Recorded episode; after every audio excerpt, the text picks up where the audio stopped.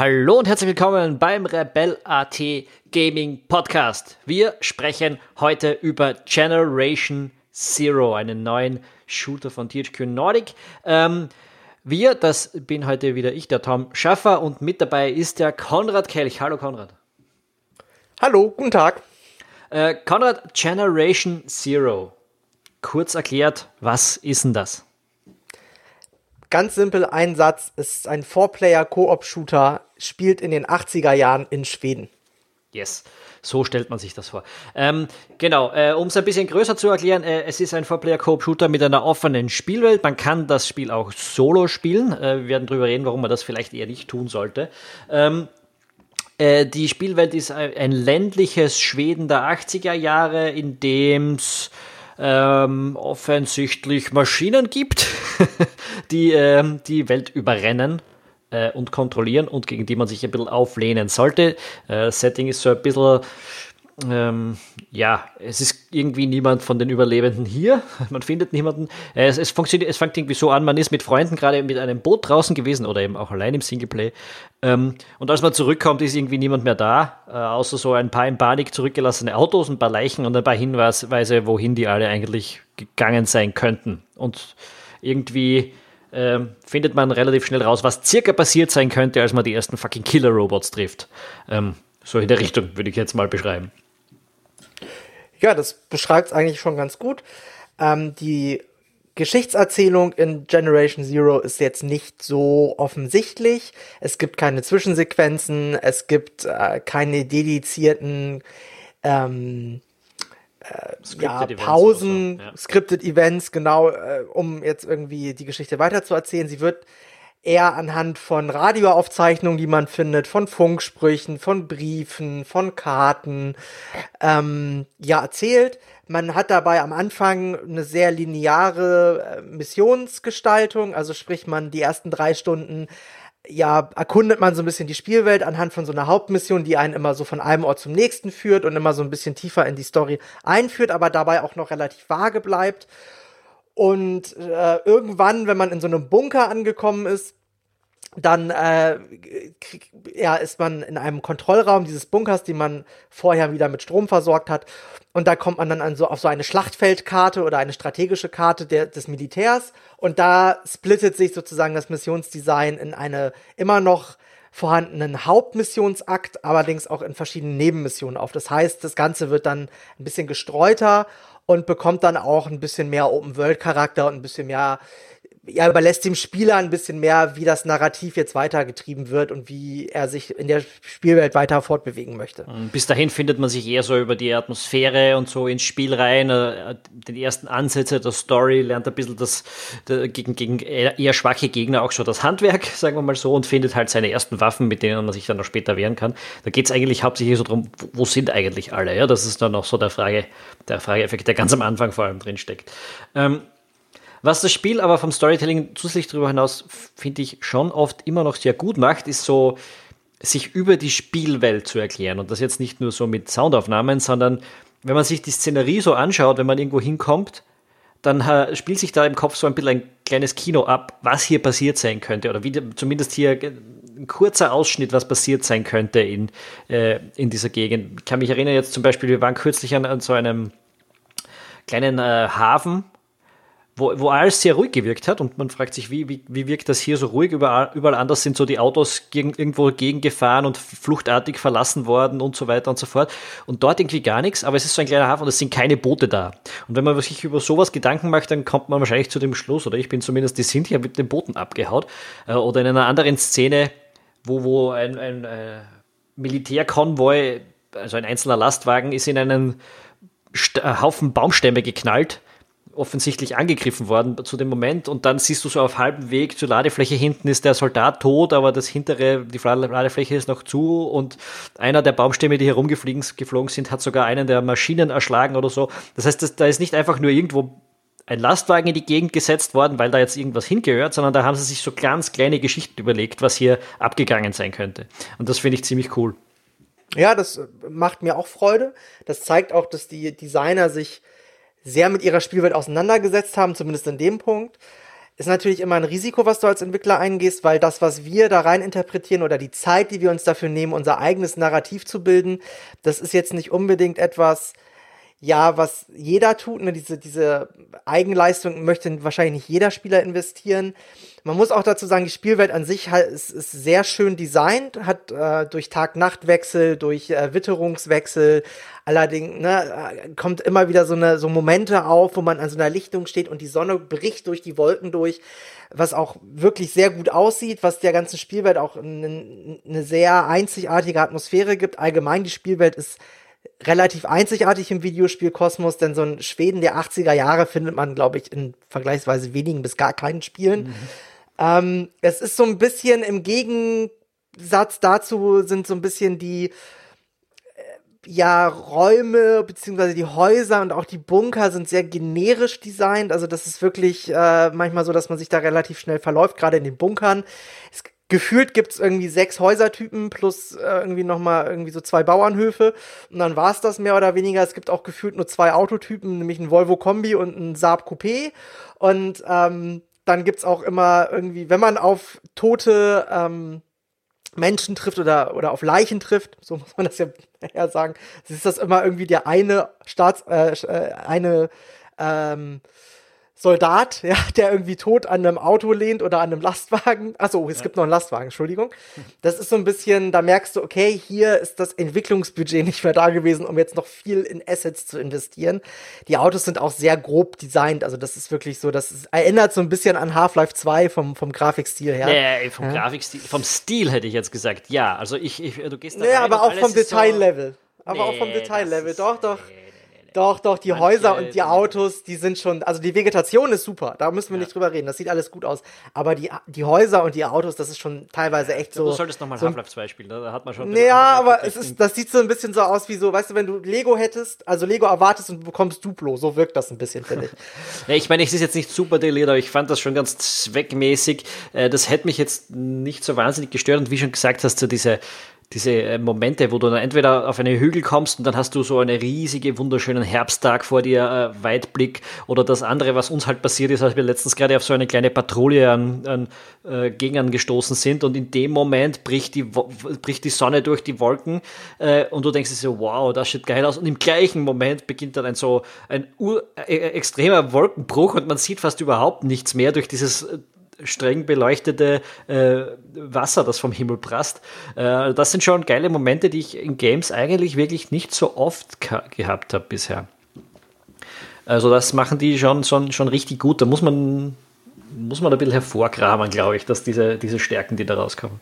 Ja, ja, das habe ich ja. Also es gibt, wie gesagt, es gibt auch Schauplätze, die sind mit sehr viel Liebe zum Detail designt, aber dann gibt es halt auch wieder so äh, Ecken, wo du denkst, oh Gott, Kinder, wirklich, also 2019 äh, ist heutzutage, ja, und äh, nicht 2006. Aber gut, ähm, das sind halt so, du merkst halt an vielen Ecken und Enden, dass das Budget halt mehr so im Mid-Budget-Segment angesiedelt ist. So. Ja. ja. Da ist auch das Game übrigens preislich, äh, falls sich jetzt wer wundert, 35 Euro, glaube ich, kostet das Ding jetzt, ähm, circa. Das heißt, das ist nicht ganz äh, Top-Production, also das ist nicht ganz ein AAA-Titel, die, du so um 50, 60 kriegst, aber es ist jetzt auch nicht ganz der billige Indie-Preis. Äh, also, nee, genau. Ja. ja. Das äh, muss man dazu sagen. Aber kommen wir mal zurück zum eigentlichen Spielprinzip an sich. Ähm, es gibt halt, es gibt so drei Elemente, die das Spielprinzip mehr oder weniger ähm, gut beschreiben oder dieses Spielprinzip beinhalten. Das eine ist natürlich die Erkundung der Open World, ja. Klar, logisch, Exploration gehört mit dazu. Das nächste ist natürlich der, der Kampf mit den Gegnern, ja, also das meistens oder am besten spielt man das Spiel im Koop, wie wir schon eingangs erwähnt haben. Wir kommen auch gleich nochmal darauf, warum. Ähm, es gibt insgesamt sechs Gegnertypen. Das klingt jetzt nicht so irre viel und das ist es auch wirklich nicht, ja. Aber es sind halt Maschinen, gegen die man kämpft. Die werden wahrscheinlich, ne, weil sie halt irgendwie äh, in Fabriken gebaut werden mit einer gewissen mit gewissen Absichten gebaut, ja, und da gibt's halt den, die Zecke, das ist so der Facehugger aus Half-Life ah, 2 das bekannt. Den hasse ich unendlich. Ja, ja. Ich habe schon das, diesen, diesen äh, Facehugger, die Crab, die, die fucking Crab in Half-Life gehasst, weil das Ding springt. Ja, man, ja. man erschreckt sich halt immer unfassbar, wenn die einen angreifen, genau, und dann ist man auch nicht so abgeklärt, dass man wirklich die souverän erledigt, obwohl die relativ wenig aushalten, ja. Dann gibt's den Sucher, das ist so ein, ja, so eine schwebende Drohne, würde man sagen, die erkundet mehr oder weniger, die hat halt einen sehr krassen Weitblick, die erkennt einen schon aus sehr krasser Entfernung. Die ist allerdings auch relativ schwach bewach, äh, bewaffnet und äh, hält auch nicht so viel aus, ist aber für aber relativ flink. Also, ne, das ist ähm, manchmal nicht ganz einfach, die zu treffen. Dann gibt's den Läufer, das ist eine Art Roboterhund mit einem MG obendrauf. Dann gibt's den Jäger, das ist, ist halt ein richtig fetter Kampfroboter schon. Der sieht auch, also der kann auch richtig austeilen. Der ist auch so eine Mischung aus stark und schnell, also der ist schon fies.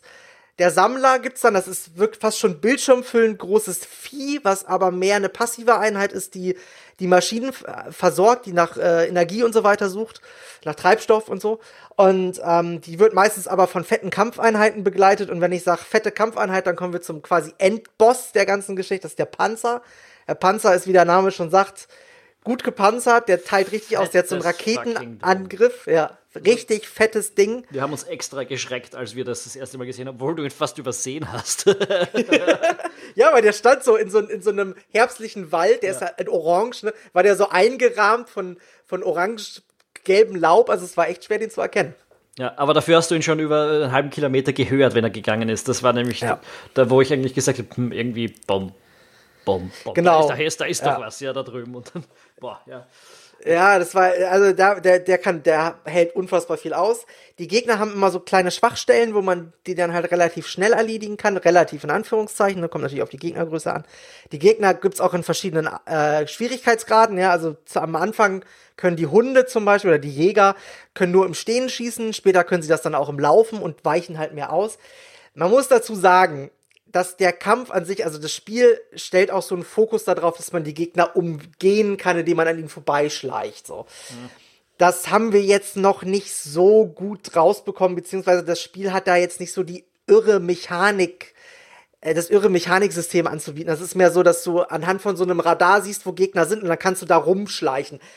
Du kannst sie auch irgendwie mit, mit äh, Boomboxen ablenken, dass sie in andere Richtungen gehen und so. Aber das, äh, wie gesagt, das funktioniert halt wirklich nur, wenn man im Koop spielt. Und auch dann ist es meistens einfacher, mit den, sich mit den Gegnern anzulegen, weil es einfach auch, man muss es so sagen, mehr Erfahrungspunkte bringt. Ja, und Erfahrungspunkte und, brauchst du, um aufzuleveln. Und an manchen, also, puh, das wäre jetzt ganz spannend, wenn wir das nochmal spielen, ob wir es an manchen Stellen überhaupt vermeiden hätten können zu, zu kämpfen. Ich glaube nicht überall. Es gibt teilweise nee. Missionen, da musst du die Maschinen sogar erledigen, äh, aber an manchen Stellen wirkt so, als wäre es auch un unumgänglich, weil die einfach an einem Storypunkt angelegt sind. Ob die du da weglocken könntest, ist die Frage, die ich mir jetzt stellen würde, aber ich nehme mal an, dass es schwierig ist. Diese Stealth-Mechanik ist wirklich sehr rudimentär.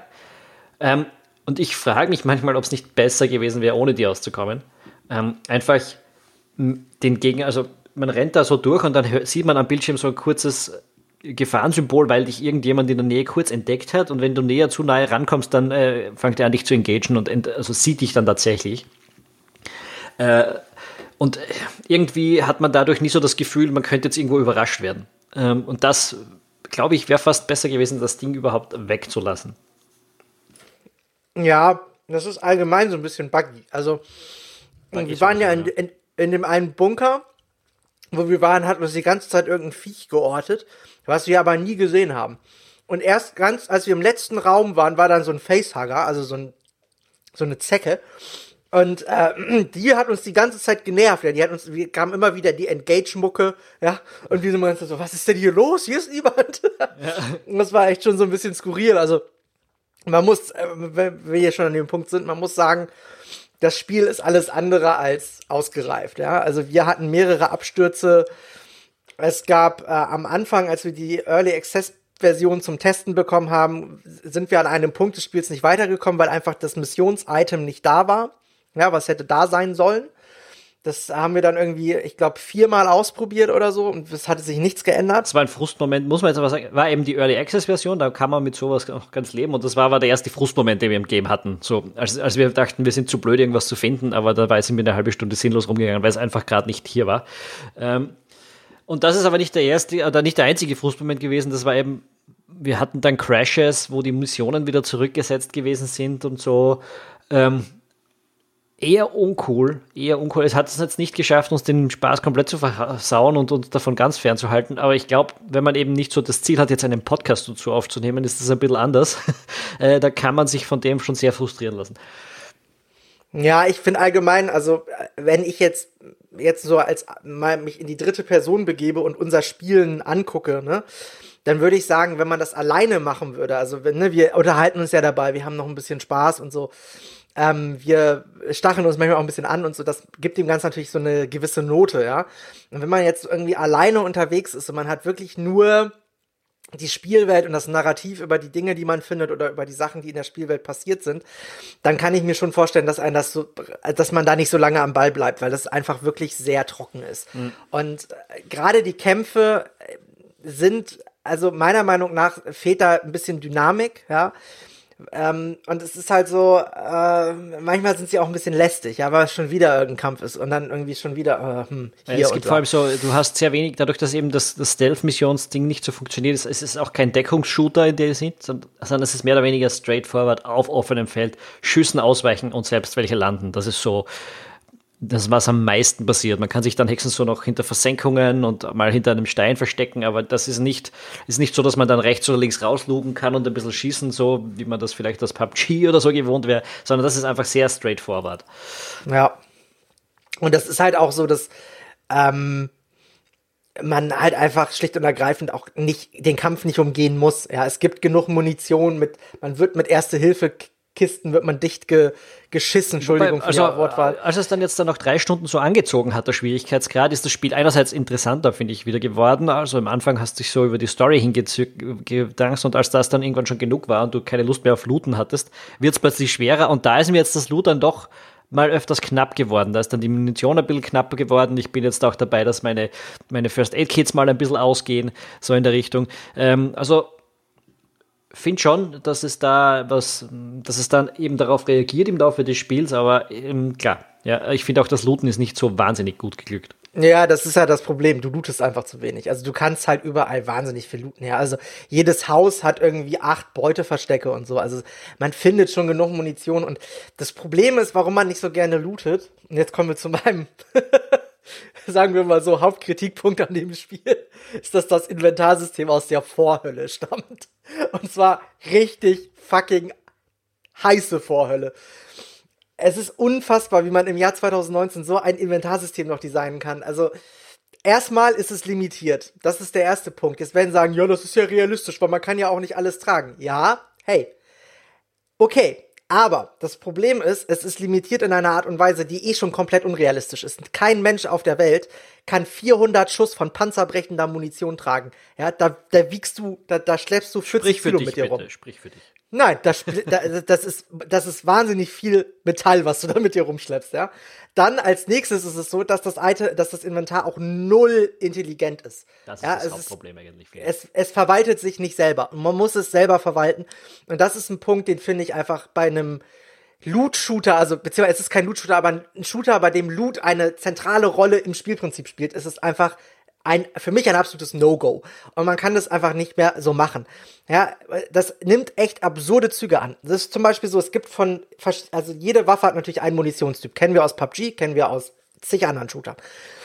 Das Problem ist jetzt aber, dass es von diesen Munitionsgattungen auch nochmal verschiedene Munitionsarten gibt. Also es gibt panzerbrechend, voll, hohl, irgendwas Geschosse, ja. So, jetzt ist es so, dann hat man quasi 9 mm Munition hat man in drei verschiedenen Ausführungen. Jetzt findet man von der ersten Ausführung nochmal 50 Schuss. Die werden aber nicht zu den schon bereits vorhandenen 50 Schuss dazugeschmissen auf einen Haufen. Nein, es wird ein neuer Slot im Inventar aufgemacht. Das Inventar hat nur 30 Slots am Anfang. Das heißt, man kämpft eh mit jedem Platz. Das heißt, man muss es dann wieder übereinander ziehen. Dann das nächste ist zum Beispiel, wenn du in, den, in der Quick-Auswahl, wenn du da Bandages drin hast und du findest aber neue Bandages, dann macht er die nicht in die Quick-Auswahl, sondern macht wieder einen neuen Inventarslot auf, obwohl du noch stapeln könntest. Und das sind Sachen, die sind unfassbar nervig und die gehen einfach nicht. Weil man ist dann teilweise echt fünf Minuten damit beschäftigt, das Inventar aufzuräumen, während der andere Spieler schon weiter will. Ja, das funktioniert ja nicht. Genauso wie, dass man Waffen erst ins Inventar aufnehmen muss und dann ausrüsten kann. Das sind alles so, das ist nicht so intuitiv, ja. ja. Na, das, das, das Inventar ist ganz sicher ein Riesenschwerpunkt, aber ich finde eigentlich, das Problem ist auch eher so, dass das Looten an sich nicht so wahnsinnig spannend ist. Du rennst halt da immer durch dieselben Häuser, weißt circa, wo die Punkte sind, wo das Loot ist, aber das wird so routiniert quasi und irgendwann hat man keinen Bock mehr darauf. Das ist so die, der, der, die große Schwachstelle des Loot-Systems für mich und darum will ich nicht ständig in die gleichen Häuser rein, dieselben Routen ablaufen, nur um dann dort wieder zehn Munitionsstücke irgendwo aufzukriegen von irgendeiner ja, Waffe, die ich sowieso nicht benutze. Aber dann hast du halt irgendwann Munitionsknapp dabei. Das ist leider dann so. Ja, so. ja, ja, das, ne, das ist halt so das Problem. Man muss halt, ähm, das wird dann, artet dann halt in Arbeit aus. Und das möchte man halt einfach nicht. Ja. Und ähm, das ist halt auch so, das ist, da kommen wir nochmal zu so einem Punkt vom Blutsystem, der mich auch ein bisschen nervt dass es einfach die Waffenmodelle einfach wahnsinnig uninteressant sind, ja. Da gibt's nichts irgendwie Fancyes oder so, das sind so 0815 Standardwaffen, die gibt's dann in verschiedenen äh, Seltenheitstypen beziehungsweise in verschiedenen äh, ja, äh, Güteklassen und das war's. Also das ist auch eher so, hm, mau. Ja, da hätte man auch mehr machen können. Ja, Borderlands 2 lässt grüßen zum Beispiel. Ja, ähm, aber gut, es hat halt noch so einen gewissen Realismusbezug der, das Setting. Ja. Es ist jetzt nicht so äh, über drüber äh, Setting, natürlich ja, Killerroboter, ich weiß schon. Aber äh, es soll halt irgendwie schon noch Schweden in den 80ern vermitteln und so sind die Waffen dann halt auch. Das sind echte Waffen, die es gibt, so in der Richtung. Ähm, und ja, was, was wir jetzt mal besprechen sollten, warum sollte man das im Koop spielen? Das liegt hauptsächlich daran, dass der Schwierigkeitsgrad tatsächlich so angelegt ist, dass es ein Koop-Spiel ist. Auch das Loot äh, in der Spielwelt ist so ausgerichtet, dass es ein Koop-Spiel ist. Das heißt, man, man findet dann Reihe nach diese Waffen immer wieder, äh, die man vorher nicht hatte. Also so du, am Anfang rennen halt alle mit derselben Waffe rum, dann findet halt jeder mal eine Shotgun, äh, dann findet halt jeder mal eine, ein Automatikgewehr und, und, und, und ein, ein, ein, eine Rifle und die, die häufen sich dann immer so in gewissen Phasen des Spiels.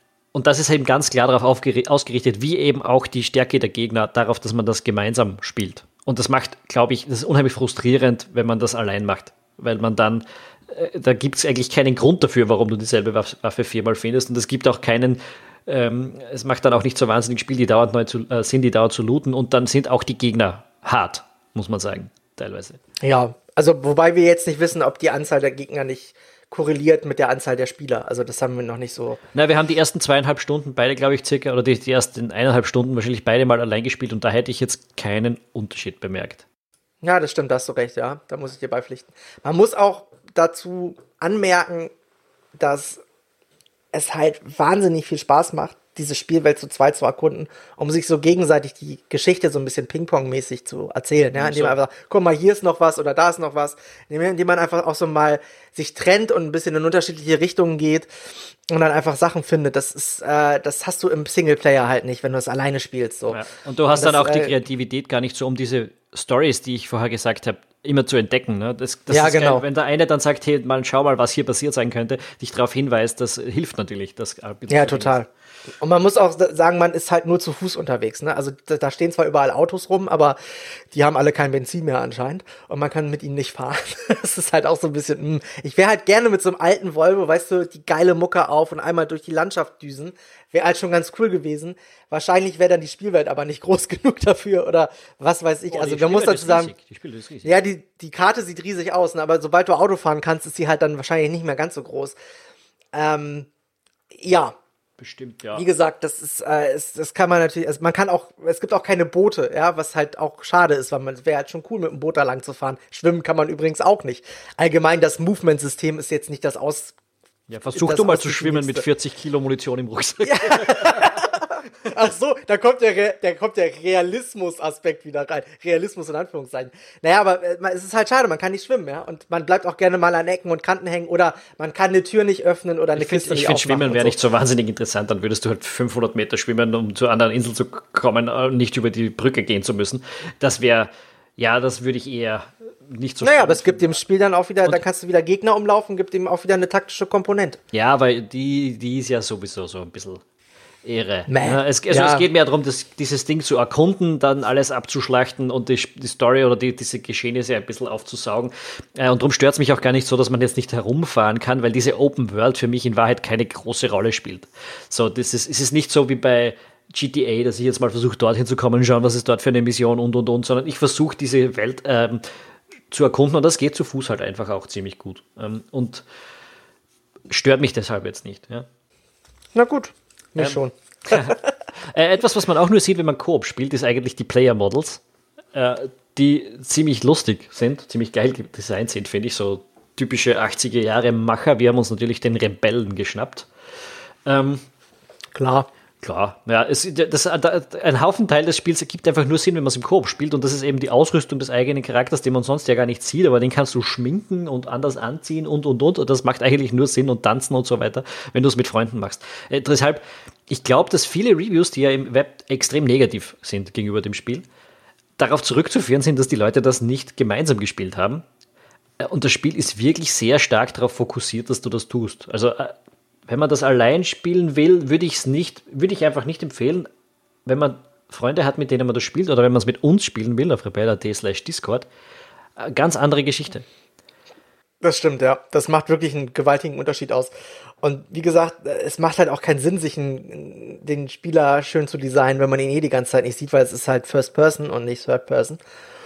Und ähm, also, ne, allein die ganze Spielwelt, wie sie angelegt ist, äh, wie sie kleine Geschichten erzählt, die einem wahrscheinlich auch alleine nicht so auffallen, beziehungsweise wo man sich nicht die Mühe dazu gibt, da, dafür gibt, ähm, das äh, näher zu erkunden oder näher zu hinterfragen. Das sind halt alles so Sachen, die im Koop sich ganz anders gestalten. Und man muss einfach auch sagen, es gibt halt, das ist so ein Punkt, was ich dem Spiel halt hoch anrechne, es ist halt ein Koop-Game. Ja? Also es gibt wahnsinnig wenig Koop-Games auf dem Markt äh, die halt äh, die halt wirklich diesen Aspekt des Zusammenspielens äh, ja in den Vordergrund stellen. Und das ist äh, natürlich ein bisschen äh, ja schwierig, äh, das Spiel dann irgendwie als eins bis vier Spieler Spiel zu verkaufen, weil eigentlich ist es ein zwei bis vier Spieler Spiel, wenn man ehrlich ist. Denn ähm, ja, alleine gibt's halt wenig Eye Candy, das einen so ein bisschen davon ablenkt, dass man halt durch die Welt läuft im Endeffekt und äh, Gegner abmurkst. Also ähm, das ist halt so, ist halt schon schwierig, finde ich. Mhm. Und so kann man sich auch ein bisschen spezialisieren. Zum Beispiel äh, gibt diverse Orte, da kann man nur rein, wenn man, wenn jemand den Lockpicking, also das, das Schlossknacken äh, freigeschaltet hat, weil es gibt ja so ein RPG-ähnliches Skillsystem, darf ich nicht vergessen. Ähm, und das, wenn, das muss dann halt nicht jeder machen. Ja? Das reicht, wenn du das kannst und ich kann mich auf was anderes spezialisieren einstweilen. Naja, das stimmt. Das macht auch schon, also es macht, auf der einen Seite macht Sinn, auf der anderen Sache läuft man Gefahr, dass dann der Mitspieler auf einmal doppelt so schnell rennen kann wie man selber. Und dann ist man immer so die lange, die lange lahme Wurst, die hinterher trötet. So geht's mir zum Beispiel. Dafür kann ich Schlösser knacken. Hey!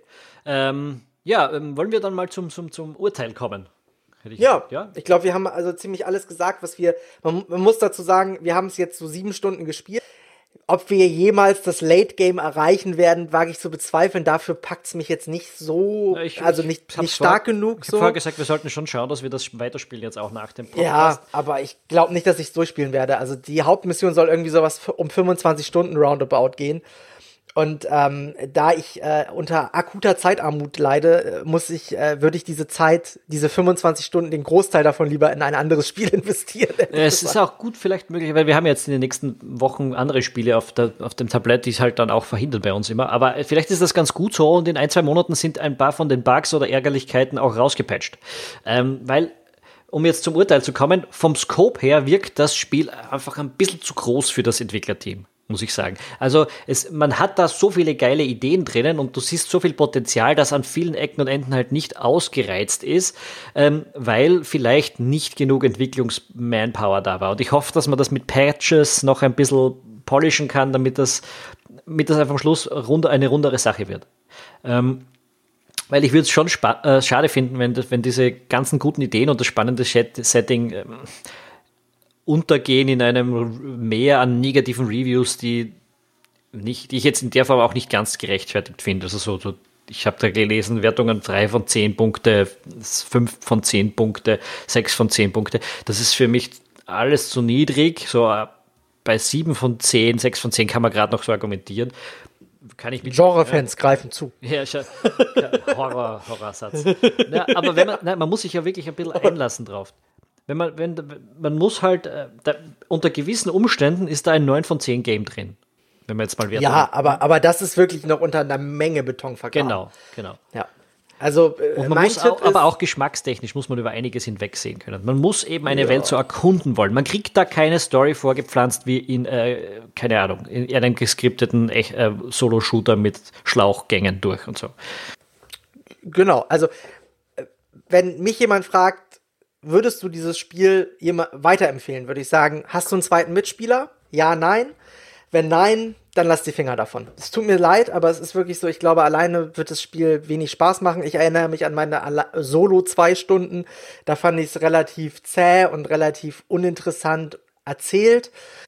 Es ist, es gibt eine Menge schöne Ansätze, ja. Also die Spielwelt ist sehr atmosphärisch. Allgemein das Setting ist sehr unverbraucht. Ähm, das Kampfsystem hat Potenzial, cool zu werden, ja. Also dass man die Gegner so ein bisschen auseinandernehmen kann, die Waffe abschießen kann, dass es Schwachpunkte gibt und so weiter. Das kann man noch weiter ausbauen, dass es halt wirklich vom Kampf her auch interessanter wird. Man kann auch das Schleichsystem noch weiter ausbauen. Ja, da das gibt's immer so Ansätze, wo man sieht, okay, in die Richtung wollten sie, aber da sind sie noch nicht ganz hin, sozusagen.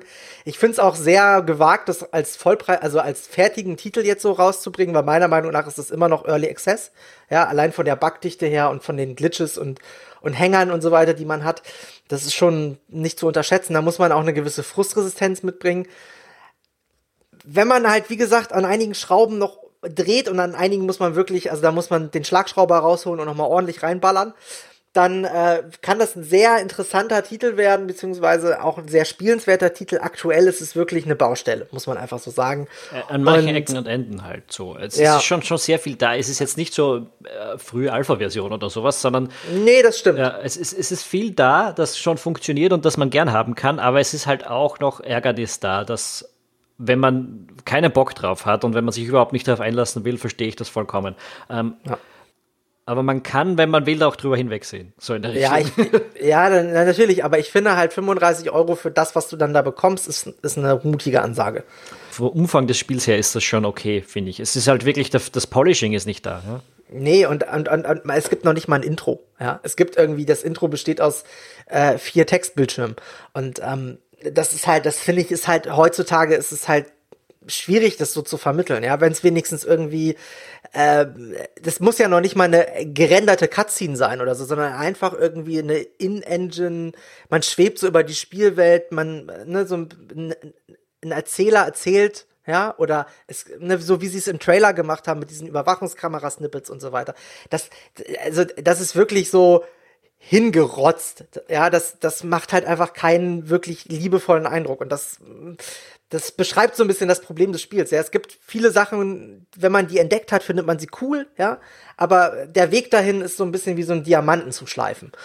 Und das ist halt äh, nicht jedermanns Sache. Ja. Aber man muss es halt wissen. Wir haben es jetzt allen gesagt, was man zu circa erwarten kann. Da ist äh, viel Spielspaß drin, da ist auch ein Haufen Frust äh, drumherum, äh, um dorthin durchzudringen. Ich glaube, damit könnten wir äh, diesen Podcast auch beenden. Ja. Wenn ihr beim nächsten Mal dabei sein wollt, wenn, ihr, wenn wir einen Podcast machen, dann äh, geht jetzt auf rebell.at oder auf äh, dort, wo ihr, den, wo ihr euer Podcast hört. Äh, Apple Podcasts, ähm, Spotify, Spotify, YouTube, wo auch immer ihr Podcast hört. Ihr findet uns dort, den Rebell.at Gaming Podcast. Ähm, wenn ihr mit uns mitspielen wollt, zum Beispiel äh, Generation Zero, dann geht auf rebell.at slash Discord und wenn ihr uns beim Spielen zuschaut, äh, zuschauen wollt, wir haben auch Generation Zero ausführlich gestreamt, dann äh, twitch.com slash rebellat, äh, ohne Punkt dann, rebellat, mehr oder weniger. Nächste Woche am Sonntag, 18 Uhr, gibt es die nächste Folge. Es wird sehr wahrscheinlich um der Division 2 gehen, wenn uns nichts dazwischen kommt beim Gamern. Ähm, also ein weiterer Open World Shooter sozusagen. Bis dahin, ciao. Tschüss.